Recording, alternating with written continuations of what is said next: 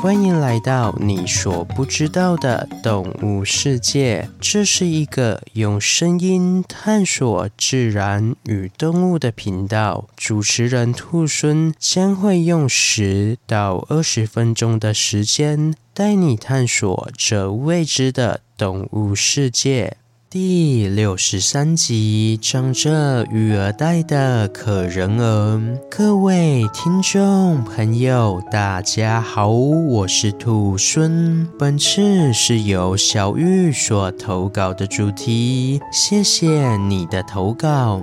可人儿是形容可爱且称心之人的词汇，通常用在女性身上。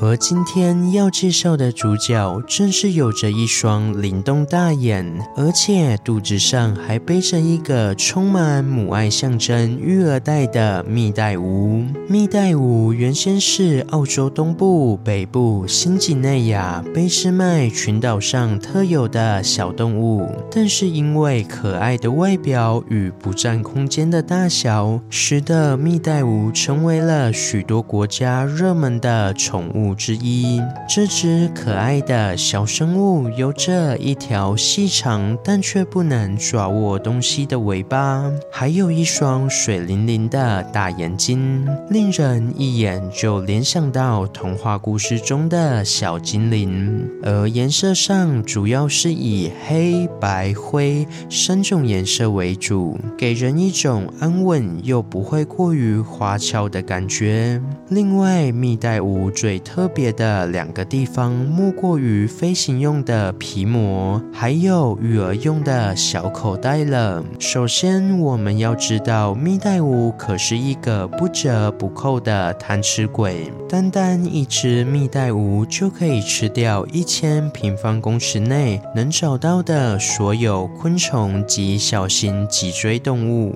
而体型只有巴掌大的蜜袋鼯，如果只用爬行及跳跃的方式，是无法在短时间内移动。如此长的距离，也就无法获得一天所需的食物量了。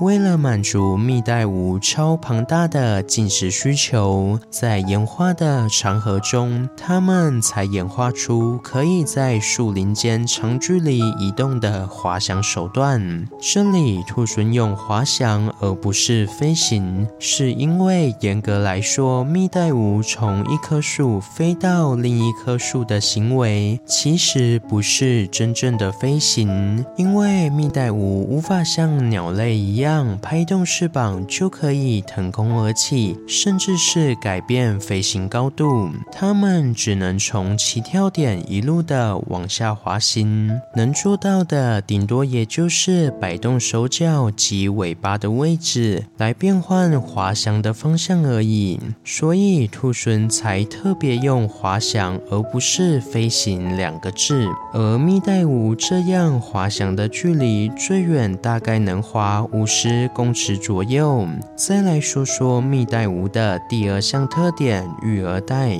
具有育儿袋的动物都分类在有袋目中，例如袋鼠、无尾熊、蜜袋鼯附属等。所以长得像老鼠的蜜袋鼯，实际上还与袋鼠、无尾熊比较亲近话说回来，有袋目的雌性个体在腹部下方都拥有一个用来哺育后代的育儿袋，而这个育儿袋的产生是因为有袋目的雌性在怀孕时，并不是透过胎盘向母体吸收养分，而是在子宫内会生长出卵黄囊，并由卵黄囊提供养分给胚胎。不过，卵黄囊可以提供的养分有限，不像胎盘那样可以直接从母体吸收养分，因此胚胎通常在卵黄囊吸收的差不多时就会提早出生，也就是所谓的早产儿。